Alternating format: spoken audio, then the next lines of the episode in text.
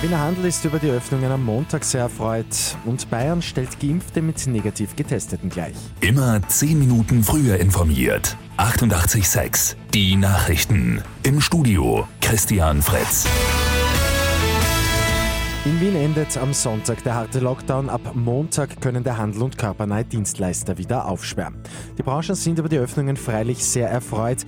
Den betroffenen Händlern falle ein Stein vom Herzen, heißt es von den Handelsvertretern. Im letzten Jahr habe der stationäre Handel ausgenommen von Geschäften für die Grundversorgung ein Umsatzminus von rund 15 Prozent gemacht. Warten heißt es weiterhin für Gastronomie und Tourismus.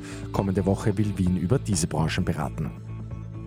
In Bayern werden ab heute geimpfte Menschen mit negativ auf das Coronavirus getesteten gleichgestellt. Bedeutet, dass vollständig geimpfte etwa beim Friseurbesuch keinen negativen Test mehr brauchen. Privilegien wie den Zugang zu aktuell geschlossenen Einrichtungen, etwa Schwimmbädern, gibt es aber nicht. Bayern setzt die Erleichterungen für Geimpfte damit deutlich früher als Rest Deutschland. Bundesweit gibt es dazu nämlich noch keine Beschlüsse. In Wien stehen heute zwei Serienräuber vor Gericht. Die Männer sollen letzten Sommer zumindest vier Banken in Wien, Salzburg und Graz ausgeraubt haben.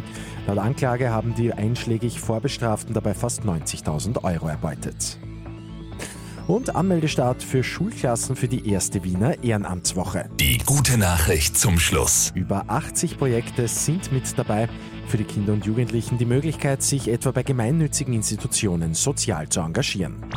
Mit 886 immer 10 Minuten früher informiert.